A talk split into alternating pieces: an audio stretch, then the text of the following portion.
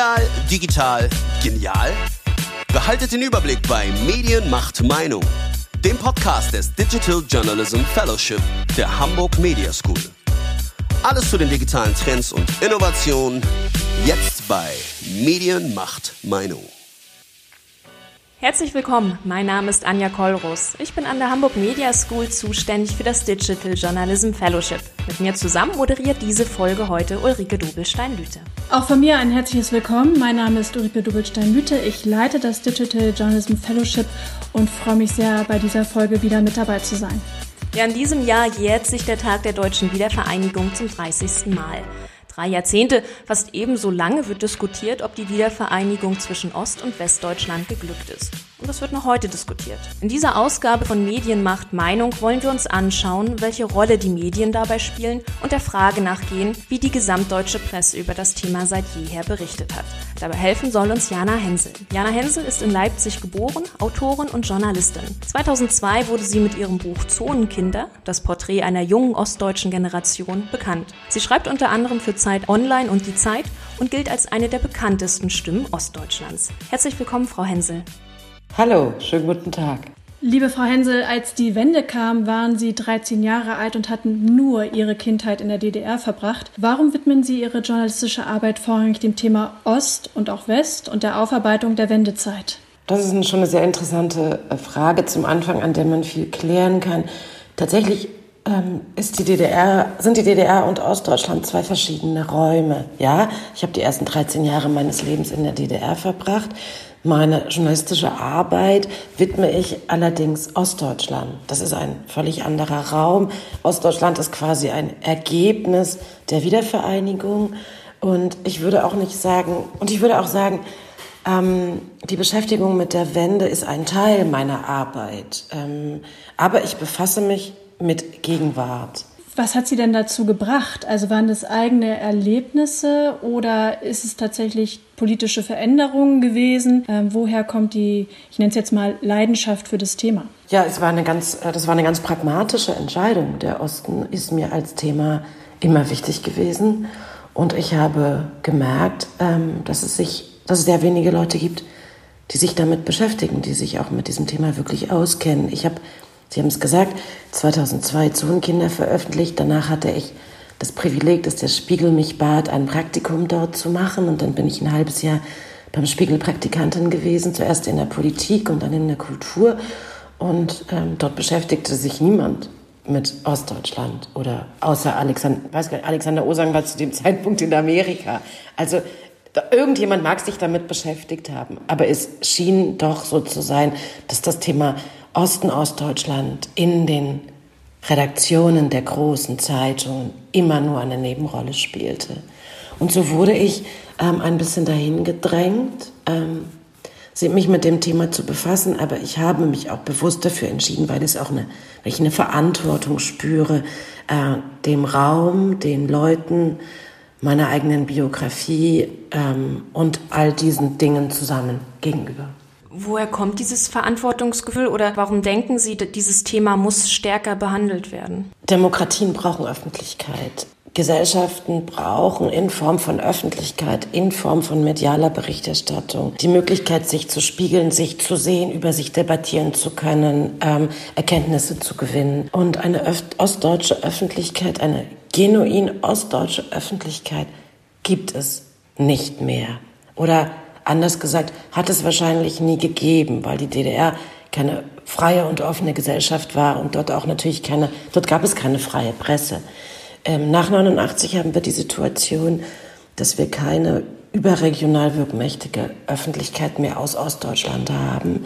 Ostdeutsche Publizistinnen sind vor die Herausforderung gestellt, sich in traditionell westdeutsche Medien hineinbegeben zu müssen und sozusagen über Bande in den Osten hineinzusprechen. Das ist ein sehr komplexer Vorgang, ähm, in der die Ostdeutschen häufig als defizitäre Gruppe erscheinen oder in der sie einfach verandert werden, ganz ähnlich wie natürlich ähm, Migranten oder Menschen mit Migrationshintergrund aus der Perspektive der Mehrheitsgesellschaft verandert werden, ähm, wie Frauen, wenn sie zu wenig teilhaben können an Debatten. Wir merken, es fehlt weibliche Perspektive auf nahezu alle Themen. So ist es auch ein bisschen mit der ostdeutschen Perspektive. Wir brauchen eine ostdeutsche Perspektive auf viele Themen, weil die ostdeutsche Perspektive eine andere ist und die Menschen in Ostdeutschland müssen das Gefühl haben, dass ihre Erfahrungen, Prägungen und Sehnsüchte auch gesamtdeutsch gespiegelt werden. Sonst hat das einen Frustrationseffekt. Sonst fühlen sich Gesellschaften marginalisiert, an die Seite gedrängt. Ähm, und das führt in Demokratien zu sozusagen Verstopfungsprozessen. Wenn ich Sie da denn richtig verstehe, das heißt, die ostdeutsche wird durch die westdeutsche Sicht wiedergegeben. Sie wurde sehr lange durch, die, also der Osten wurde aus einer westdeutschen Perspektive äh, betrachtet. Das kann man sich tatsächlich ein bisschen so vorstellen, als würde man, als würden Texte zu Feminismus von männlichen Autoren geschrieben. Und das führt vor allem für diejenigen, die beschrieben werden, natürlich zu. Also A, also zuerst einmal manifestieren sich oder lassen sich dadurch handfeste Stereotype, Vorurteile und so weiter über die anderen manifestieren. Vorurteile und Stereotype aus Perspektive der Mehrheitsgesellschaft auf andere dienen immer zur Ich-Stabilisierung. Also im Prinzip kann man sagen, lange Jahre war die Beschäftigung des Westens mit dem Osten aus westdeutscher Perspektive eine Art verlängertes Selbstgespräch des Westens mit sich selbst. Und was wurde da gesagt beispielsweise? Nehmen wir, ein, nehmen wir die allerjüngste Debatte, nämlich die Black Lives Matters Debatte ähm, nach dem äh, Mord an George Floyd in, in Amerika. Rassismus wurde als gesellschaftliches Problem Jahrzehnte in den Osten ausgelagert.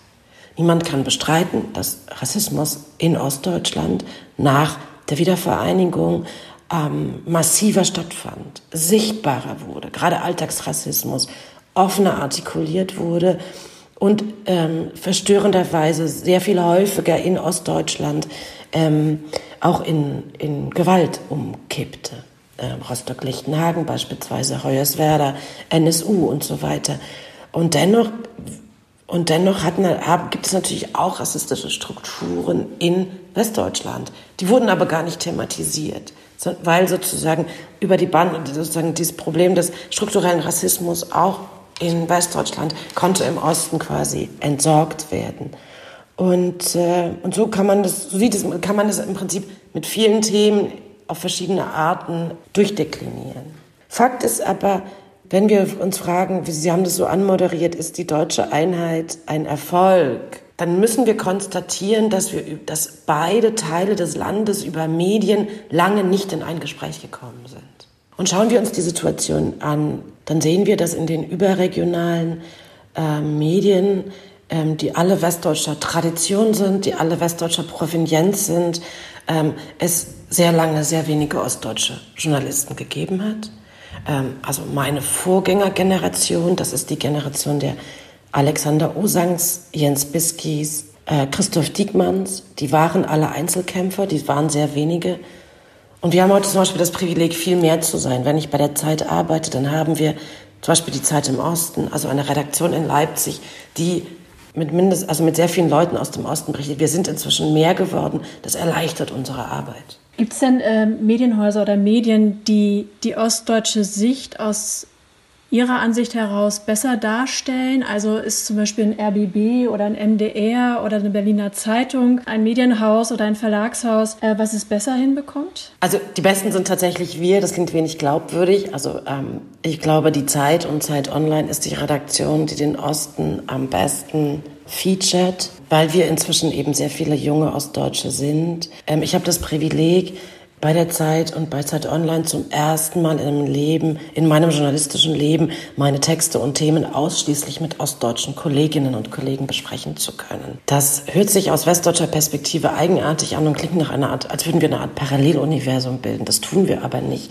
Tatsächlich ist es aber für mich total produktiv, nicht immer einem westdeutschen Redakteur oder einer westdeutschen Redakteurin erklären zu müssen, was ich beschreiben will und damit gleichsam Übersetzungsarbeit zu leisten die so eine westdeutsche Perspektive in den Text einschreibt. Äh, ich glaube, die Frage, die man immer sofort im Kopf hat, ist, die ja auch eine der Kritiken ist von äh, Leuten, die ihre Texte vielleicht anders lesen, nämlich dieses Thema, braucht es halt äh, eigentlich noch diese Kategorisierung zwischen Ost und West und ähm, ist das nicht eigentlich wieder eine Spaltung, die möglicherweise dadurch stattfindet? Erstmal müssen wir grundsätzlich konstatieren, dass der Osten in den Medien, ich würde sagen bis zum Jahr 2015, weitgehend ignoriert wurde. Wir haben so eine Bewegung äh, nach, wenn man sich das anguckt, nach 2009, also nach dem 20-jährigen äh, Jubiläum des Mauerfalls, verschwindet der Osten im Prinzip aus der kontinuierlichen Berichterstattung. Über den Osten wird dann schlaglichthaft berichtet, wenn etwas vorgefallen ist. Das Vorgefallene kann sein der NSU, das kann sein die Flut, ähm, das kann natürlich auch mal eine aller vier Jahre stattfindende Landtagswahl sein. Ähm, aber eine kontinuierliche Berichterstattung über den Osten aus überregionalen Medien hat es nicht mehr gegeben. Das ist für eine demokratische Gesellschaft, ich habe es schon gesagt, anfänglich fatal.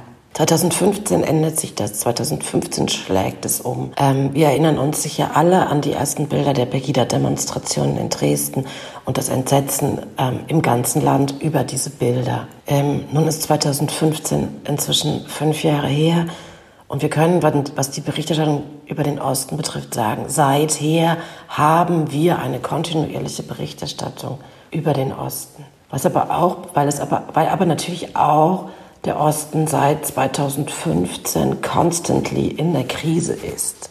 Ähm, das hat mit dem enormen Rechtsruck in Teilen der ostdeutschen Gesellschaft zu tun und allen Folgephänomenen, also zum Beispiel dem Ausnahmezustand äh, in Chemnitz beispielsweise oder den Ausnahmezustand nach der Thüringer Wahl äh, von Thomas Kemmerich, einem FDP-Kandidaten, zum Ministerpräsidenten mit den Stimmen der AfD. Das sind natürlich alles kleine Folgebeben dieses Rechtsrucks.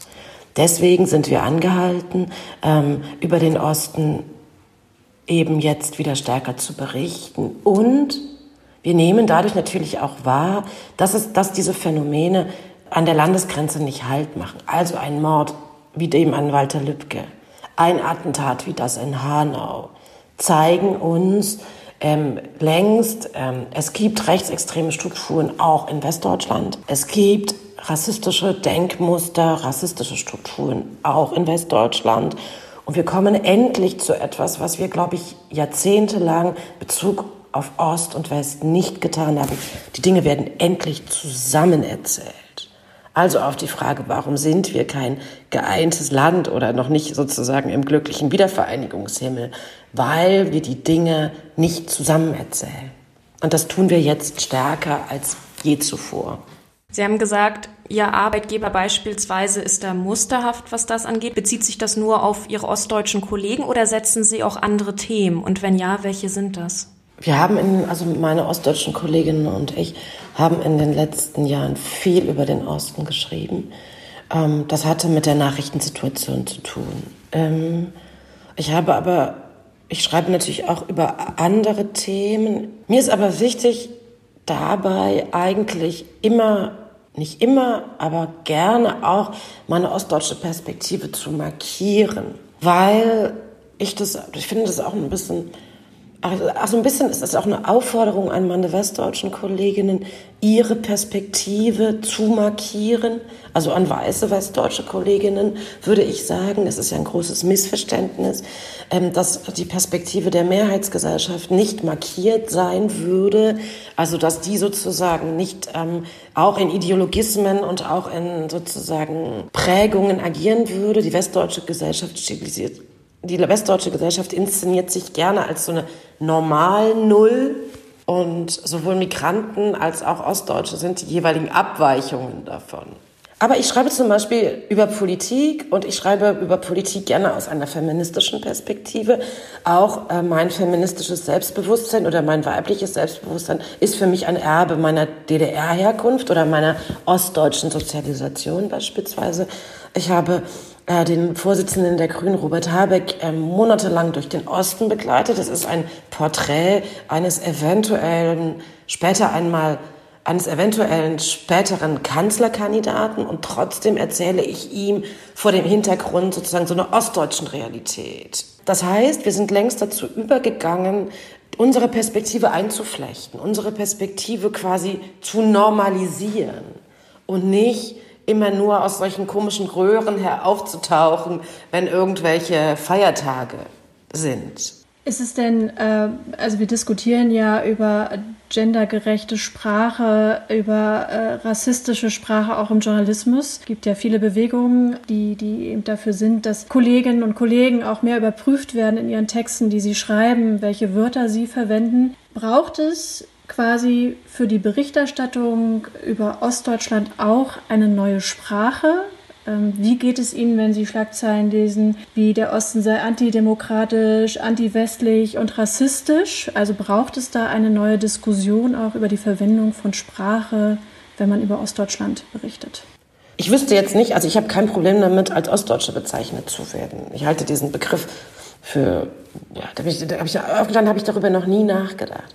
Was wir aber, was wir aber sozusagen ähm, in Bezug auf den Osten sehen können in der Berichterstattung, ist natürlich die Konzentration auf Defizite, auf Abweichungen von dem, was die Mehrheitsgesellschaft sich als normal, als selbst annimmt. Also der Westen als sozusagen demokratisch aufgeklärt, nicht rassistisch konstruiert sozusagen diesen, genau wie Sie gerade vorgelesen haben, zutiefst rassistischen Osten als eine Art Negativabbild von sich selbst. Und das müssen wir überprüfen. Das müssen wir korrigieren. Erinnern Sie sich an den Spiegeltitel vor ein paar Monaten. So ist er der Ossi. Und dann war dieser Hut von diesem Wutbürger zu sehen. Das sollte eine ironische Aufbereitung von Klischees und Stigmata sein, war aber nichts anderes sozusagen als die erneuerte, sozusagen total in die Mitte stellen, genau dieser Stigmatas und, und Furre, Vorurteile und Stereotype. Daraufhin gab es einen riesen Protest.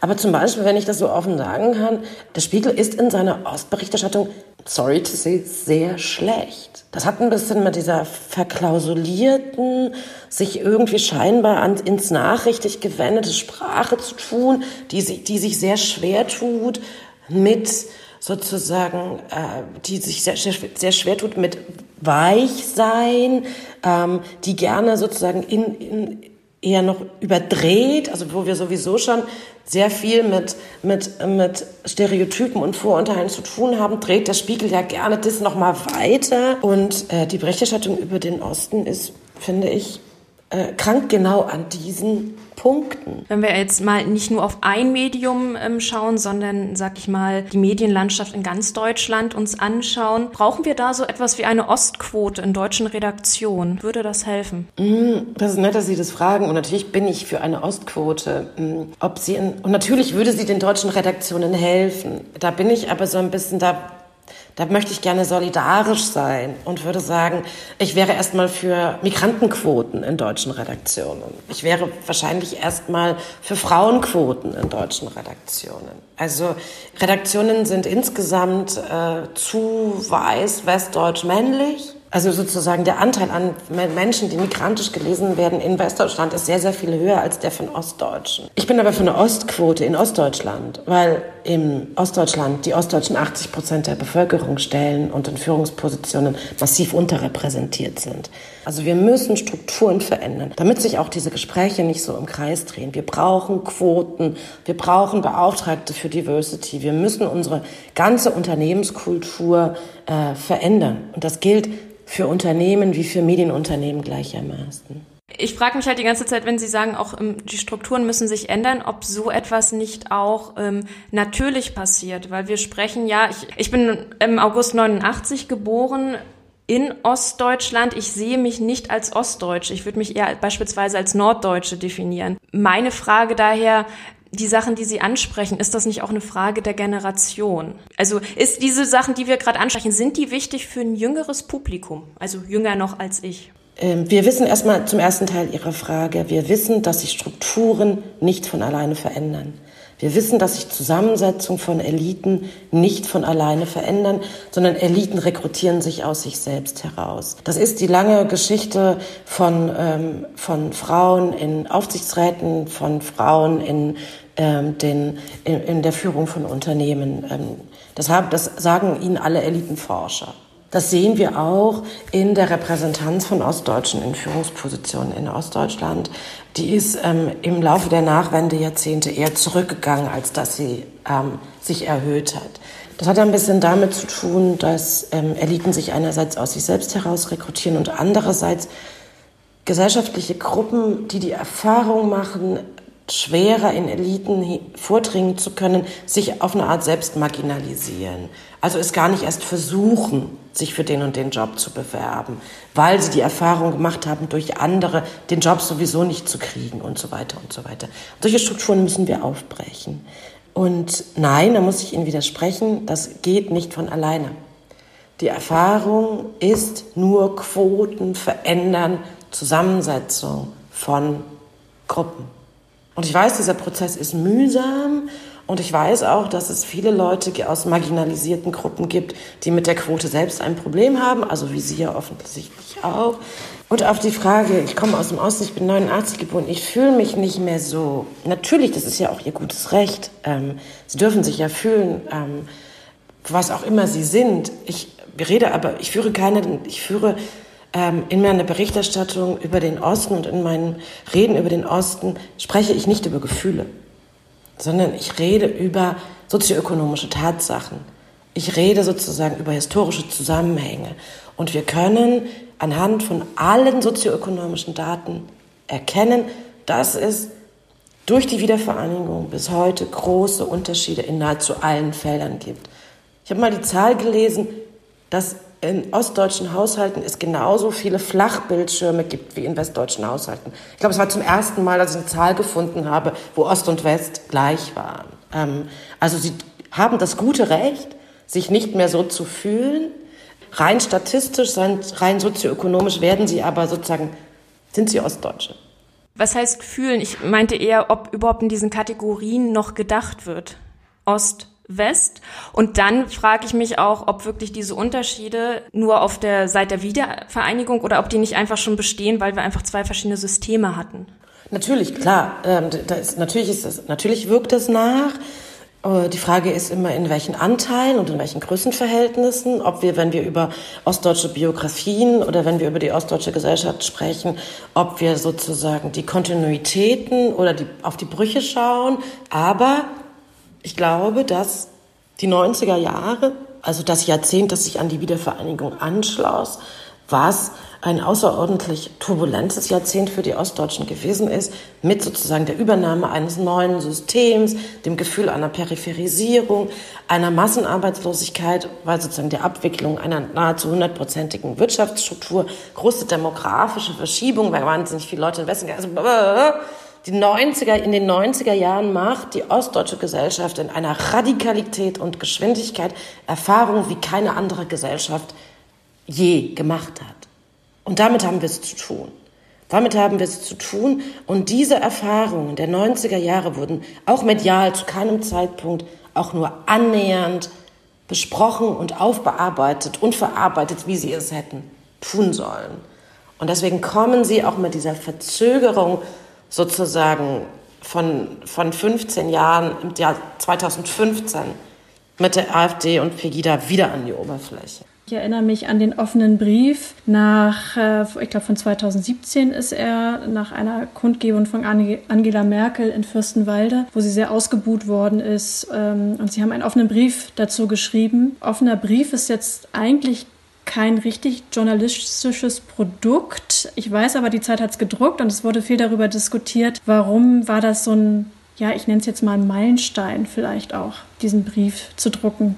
Natürlich möchte ich als Zeitungsleser um Gottes Willen nicht lesen, nicht jeden Tag offene Briefe von Journalisten an Politiker lesen.